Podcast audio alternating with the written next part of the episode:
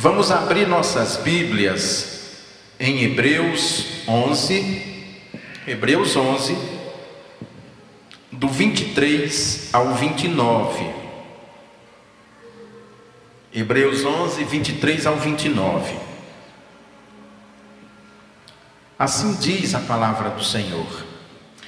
Pela fé, Moisés, assim que nasceu, foi escondido por seus pais durante três meses, pois viram que o menino era belo e não temeram o decreto do rei. Pela fé, Moisés, já adulto, recusou ser chamado filho da filha do Faraó, escolhendo, pelo contrário, ser maltratado com o povo de Deus em vez de experimentar por algum tempo os prazeres do pecado.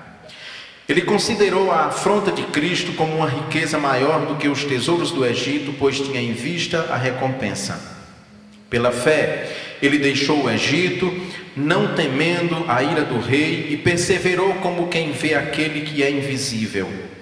Pela fé, celebrou a Páscoa e a aspersão do sangue, para que o destruidor não tocasse nos primogênitos. Pela fé, os israelitas atravessaram o Mar Vermelho como se estivessem em terra seca. Ao tentarem fazer o mesmo, os egípcios afogaram-se. Vamos orar. Deus bendito, conduze-nos, Senhor, nesta exposição de tua palavra, que sejamos fiéis a esta mensagem. Purifica, Senhor, o nosso coração, os nossos lábios, os nossos ouvidos para que a palavra aqui proclamada encontre um abrigo em nosso coração. Em nome de Jesus. Amém. Tem um filósofo alemão, filósofo muito importante, um dos filósofos mais importantes da era moderna, que se chama Hegel. Hegel, escreve H-E-G-E-L, Hegel, mas a gente fala Hegel. Ele falou num dos seus livros o que ele chamou de a dialética do senhor e do escravo. Em linhas gerais, o que foi que Hegel disse na dialética do senhor e do escravo? Que o escravo só é escravo até no dia que ele quer. Que para o escravo se contentar com a sua condição de escravo, ele precisa acreditar no discurso do patrão.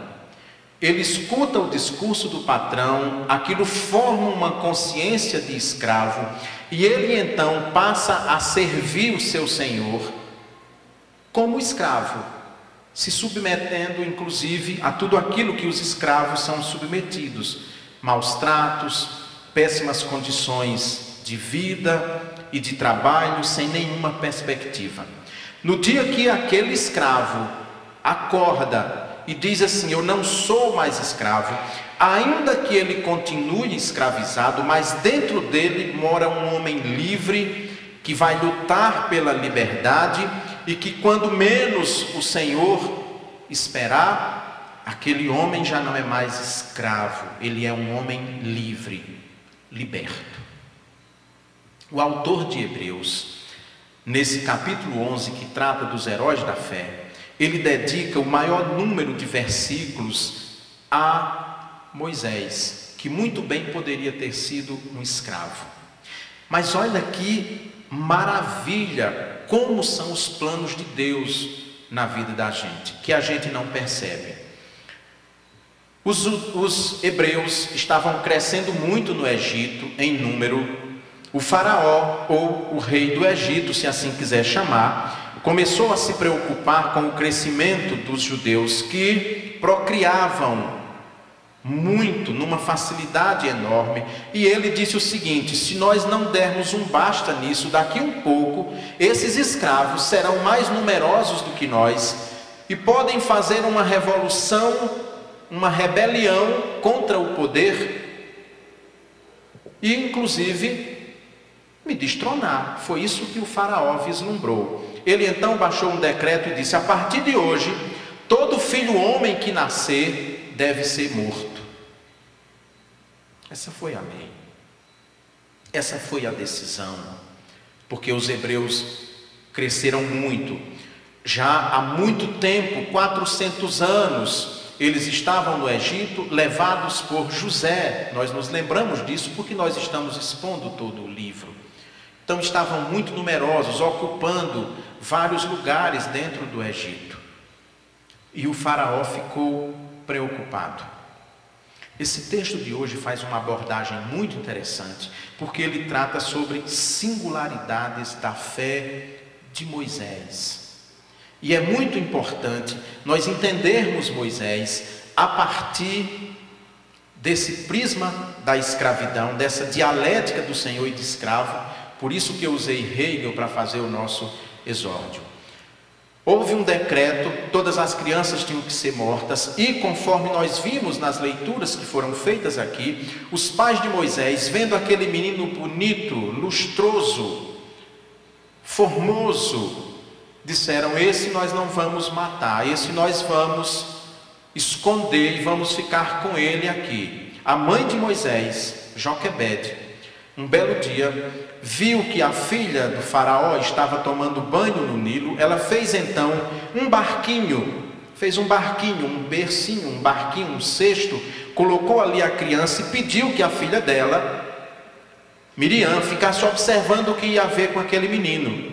A filha do faraó, quando viu aquele bebê lustroso, uma criancinha com três meses, muito pequena, ela ficou encantada. Quero esse menino para mim, quero esse menino, eu vou levar esse menino para eu criar. Ela já sabia que ele era hebreu, porque ela conhecia o decreto do faraó. E aí Miriam apareceu ali como quem não quer nada. Opa, se você quiser, eu posso conseguir uma hebreia para amamentar esse menino para você. Ótimo. Assim foi feito. Moisés então foi levado de volta para a sua casa para ser amamentado pela sua mãe. Um tempo depois, quando ele deixou de ser amamentado, foi então levado para o palácio real e ali ele foi educado como um faraó, como um príncipe do Egito. Ele não foi educado como um escravo. Olha o que Deus estava preparando. Vocês acham que um escravo teria condição de chegar diante do Faraó, olho no olho, tete a tete, e dizer: Liberta o meu povo do Egito? Não. Um escravo chegaria curvado pedindo desculpas antes de se aproximar do Faraó. Moisés era irmão de criação daquele Faraó. Moisés, então, antes disso, evidentemente, ele sabia que era judeu, ele sabia que era hebreu, mas aquele homem criado na corte, com todos os privilégios, um dia ele se viu numa situação inusitada, e esse é o nosso primeiro ponto.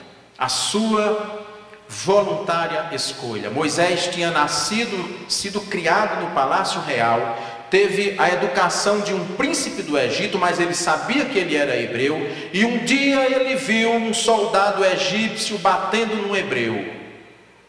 E ele tomou para si aquela dor, aquele sofrimento. E ele tomou consciência, ele tomou consciência que, embora ele fosse criado no palácio real, ele na verdade era também um escravo ele, na verdade, era também um oprimido, ele era, na verdade, também um estrangeiro. E aí, numa atitude, num impulso, no momento de ira, no momento de raiva, Moisés descarrega toda a raiva que ele tinha contra aquele soldado que havia maltratado um irmão seu, irmão de sangue, e aí, o que ele faz? Mata aquele soldado egípcio. Moisés poderia continuar na corte egípcia, ele poderia ficar tranquilo no seu lugar, inclusive pensando: quem sabe se na corte eu não sirvo melhor ao meu povo? Quem sabe se na corte eu não fico intercedendo pelo meu povo que sofre? Minimizando suas dores, minimizando seus sofrimentos. Mas o que é que os, o texto nos diz? Ele tomou uma decisão. Eu não quero mais ser chamado filho da filha do Faraó. Eu não quero esse privilégio. Eu renuncio a esse privilégio. E aí, aqui diz no versículo 25: escolhendo pelo contrário ser maltratado com o povo de Deus, em vez de experimentar por algum tempo os prazeres do pecado. Eu não posso ver sofrendo os meus irmãos, eu não posso ver sendo oprimido os meus irmãos. É nesse contexto que Moisés comete um assassinato, um crime sério.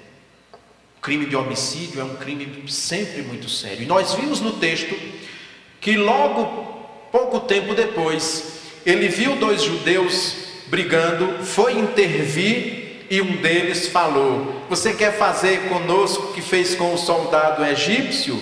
Nos matar? É isso que você está querendo? É isso que você quer? E Moisés viu então que aquele seu crime tinha testemunha e que as pessoas podiam inclusive denunciá-lo. E ele então toma a seguinte decisão. Ele considerou a afronta de Cristo como uma riqueza maior do que os tesouros do Egito, pois tinha em vista a recompensa. Pela fé, ele deixou o Egito, não temendo a ira do rei, e perseverou como quem vê aquele que é invisível. Moisés então deixa o Egito e vai para a região de Midian. Nós também vimos aqui que lá Moisés casa e tem filhos, dois filhos. O seu sogro, Jetro, era um sacerdote em Midian. E ali nós ficamos sabendo também que Moisés ficou 40 anos. Ele fugiu do Egito com 40 anos. A Sagrada Escritura está trabalhando aqui com essa ideia de 40. Vamos pensar sempre nisso. Esse é um número importante, é um número absoluto. Os judeus ficaram 400 anos escravos no Egito. Moisés tinha 40 anos, com 40 anos fugiu do Egito, ficou 40 anos em Midian. Depois, durante 40 anos, peregrina pelo deserto. O Senhor Jesus fica 40 dias no deserto, jejuando. Há uma conexão de, de totalidade de algo muito importante que o autor sagrado está nos dizendo aqui. E Moisés então, ele deixa sua terra, deixa sua parentela, deixa o conforto e em Midian, durante esse período que ele estava, um belo dia, Moisés vê uma sarça pegando fogo, mas o fogo não a consumia e ele se aproxima ele se aproxima e escuta uma voz. Moshe, Moshe, R.E. Asher, R.E. Moisés, Moisés. Moisés, Moisés. Deus o chamando. Tira a sandália, esse chão que você está pisando é sagrado. Volta no Egito e liberta meu povo. Mas como eu vou voltar no Egito? Que povo? Como eu vou fazer isso? Há muitos anos eu estou fora, há muito tempo eu estou longe, eu sou um fugitivo da justiça, pois eu estou em Midian fugindo da justiça, porque eu cometi um assassinato. Eu sou um homem que fala muito ruim, eu não tenho um bom discurso. Deus disse: não se preocupe com isso. Seu irmão Arão vai falar por você e você vai voltar, vai fazer grandes coisas e você vai libertar o meu povo. Moisés é um tipo de Cristo.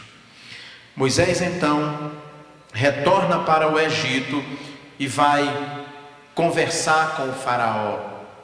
E toda aquela educação que ele teve na corte agora vai ser importante, porque ele não tinha o espírito de escravo, porque na dialética do Senhor e do escravo, o escravo é sempre alguém submisso, é sempre alguém dominado, é alguém que na verdade introjetou o Senhor na sua alma. Moisés não, Moisés é livre, tinha boa formação, conhecia inclusive as leis do Egito, chega para o faraó e diz: Eu quero que você liberte o meu povo. Nós vamos embora. Nós queremos adorar no deserto. E aí nós conhecemos toda essa história. São dez momentos, dez audiências. Dez audiências que Moisés tem com o faraó. E durante aquelas dez audiências são então anunciadas e cumpridas o que nós conhecemos como as dez pragas do Egito. Cada uma daquelas pragas desmitifica ídolos egípcios, deuses do Egito, do Egito. E o faraó diz: liberto. Quando Moisés volta para casa, o texto diz que o Senhor endurece o coração de Faraó e ele diz: Não liberto. Até que um dia Moisés chega e diz: É agora ou nunca. Se você não libertar meu povo, todos os primogênitos do Egito serão mortos. Mas o Senhor instruiu Moisés a esse respeito e diz o seguinte: Pela fé, versículo 28, celebrou a Páscoa e a aspersão do sangue para que o destruidor não tocasse nos primogênitos. Todo domingo, toda ceia nessa igreja eu reconto essa história. O Senhor disse a Moisés: Essa será uma noite de grande dor no Egito, será uma noite de grande sofrimento, de grande padecimento, porque todos os primogênitos, dos homens, das mulheres e dos animais, todos serão mortos, a menos que em cada casa seja aspergido no, no portal da casa sangue. E vocês vão fazer o seguinte: vocês vão matar um cordeiro, vocês vão pegar o sangue do cordeiro e sopo e misturar no sangue e ficar aspergindo as portas da casa e vão celebrar a Páscoa. Não deve ter nenhum tipo de fermento em nenhuma casa. A família que for pequena, chama duas, três famílias para comerem aquele cordeiro juntos. E vocês vão comer, vocês vão cear, e amanhã de madrugada vocês fugirão, mas antes disso o anjo da morte vai passar e vai assassinar, vai matar, dizimar todos os primogênitos, toda casa. Por que os judeus foram poupados? Por que os hebreus foram poupados? Porque eram melhores do que os egípcios? Não, porque Deus os amou, porque Deus os escolheu. E aquele sangue do cordeiro, como nós vimos sempre aqui na ceia, é um tipo do sangue de Cristo que depois vai ser vertido da cruz e vai aspergir a nós todos, por isso que as portas do inferno não prevalecem contra nós. Nós não vemos, vocês não veem em mim, eu não estou vendo nenhuma mancha de sangue em vocês, mas podem ter certeza que o diabo vê e teme, não porque você é bom, não porque você o mereça, não porque você é bonito, mas porque esse é o sangue do Cordeiro.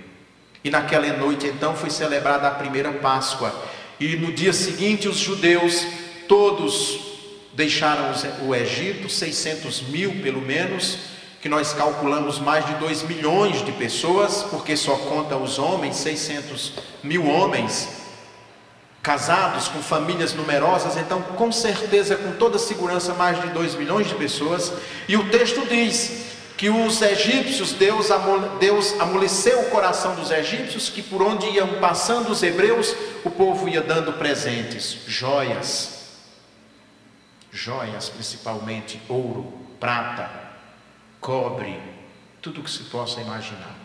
E foram dando.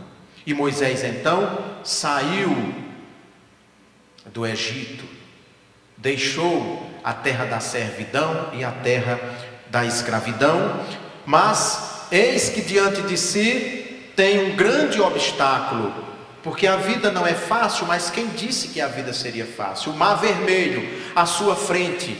E o texto nos diz então que Moisés orou, vendo o exército do Faraó vindo de longe, já vendo a poeira das bigas, dos carros, dos soldados, que vai acontecer? E Deus então lhe manda abrir o mar vermelho. Moisés ergue as mãos e o mar se abre e os judeus então atravessam em pés enxutos. Aquela multidão atravessando o Mar Vermelho, aquela multidão fugindo do Egito, aquela multidão saindo da terra da servidão para a terra da liberdade. E o texto nos diz mais ainda, os textos que foram lidos aqui do livro de Atos, que e também no Êxodo nós vemos isso, que o exército do Faraó entrou também, adentrou no Mar Vermelho, mas quando passou o último hebreu, que Moisés baixou a mão, o mar se fechou, tragando para si todo o exército do Faraó. Tudo isso que Moisés fez foi por fé. a fé de Moisés. O livro do Êxodo vai dizer que, apesar de tudo isso, de toda essa grandeza, esse grande legislador, esse grande chefe militar, na verdade, esse grande líder, tudo isso, Moisés foi o homem mais humilde que se teve notícia em toda a história. Esse homem fez essas transformações profundas porque teve fé, porque acreditou porque, como um homem de fé, tomou para si as dores, o sofrimento do seu povo e levou o seu povo da escravidão à liberdade. De maneira que não é sem motivo que o autor de Hebreus dedica tantos versículos para falar de Moisés, de sua fé, de sua força, de sua liderança, de sua disposição em servir a Deus. E aí nós entendemos porque foi que lá no começo eu usei a dialética do Senhor e do escravo para mostrar que foi esse espírito de liberdade que Moisés tinha dentro de si que fez com que ele se tornasse esse grande líder e que Deus usa os propósitos e usa as situações mais inusitadas para realizar o seu plano na nossa vida. Se não fosse o decreto do Faraó, se não fosse Joquebed lançar o seu filho no Nilo, se não fosse a filha do Faraó ver aquele menino, engraçar-se daquele menino, se não fosse Miriam dizer que poderia levar para uma mulher amamentar, e se aquele menino não tivesse sido devolvido, e se ele não tivesse sido educado como um rei, como um príncipe do Egito, ele teria sido um escravo, igual a seu irmão Arão, igual a 600 mil judeus que tinham no Egito, e jamais teria condição de parlamentar frente a frente com o Faraó, de homem para homem, de autoridade para autoridade, de líder para líder, e assim libertar o seu povo. Meus queridos, que nós nos lembremos de Moisés na nossa vida. Nós não somos mais do que ninguém, mas também não somos menos do que ninguém. Ser humilde não é arrastar-se diante das pessoas mas também nós não podemos ser arrogantes, pensando que somos mais do que os outros, como pensava o Faraó, mas nos relacionar numa relação de igualdade, de liberdade, e sempre ter na nossa mente Moisés como alguém em quem nós podemos seguramente nos espelhar, porque toda a sua vida apontou para Cristo, a quem nós servimos e amamos. Amém. Vamos orar. Deus bendito, obrigado por tua palavra, Senhor. Obrigado por este evangelho, por esta boa nova que nos liberta e que nos mostra o novo mundo, o mundo da liberdade dos filhos de Deus que se abre diante de todos nós. Que, empenhados e animados pelo Espírito de Moisés, nós também sejamos solidários àqueles que sofrem, àqueles que padecem e possamos também fazer nossa a sua causa, em nome de Jesus. Amém.